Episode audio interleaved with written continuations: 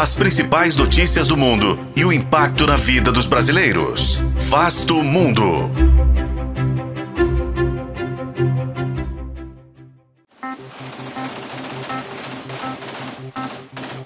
Enquanto as atenções estão voltadas para Gaza, o conflito entre Israel e o Hezbollah no sul do Líbano se torna cada vez mais perigoso, com mais de 400 ataques e mais de 100 mortos desde os atentados do Hamas em 7 de outubro.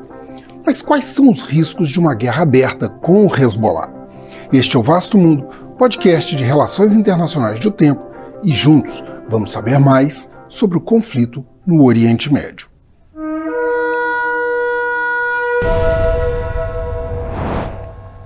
Os combates com o Hezbollah consomem energia e podem se transformar em um atoleiro político para o premier Benjamin Netanyahu. Desde o início do conflito, pelo menos 100 integrantes do grupo islâmico e 12 militares de Israel morreram na fronteira com o Líbano. Isso equivale a mais de um décimo das mortes de soldados israelenses no conflito até agora.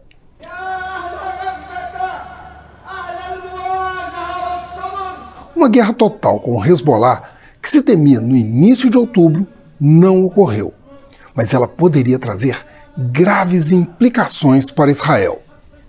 Primeiro, por ter que enfrentar uma segunda frente contra uma força militar de aproximadamente 50 mil combatentes, equipados com algo em torno de 150 mil foguetes e mísseis de longo alcance.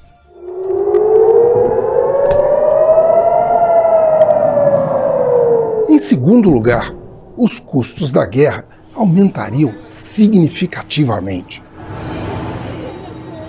Hoje, eles estão estimados em torno de 250 milhões de dólares por dia, podendo chegar a 50 bilhões de dólares até 2025.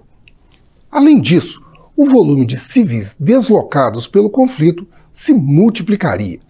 Desde outubro, pelo menos 60 mil cidadãos israelenses foram retirados das localidades próximas à fronteira do sul do Líbano, minando ainda mais as bases de apoio de Benjamin Netanyahu.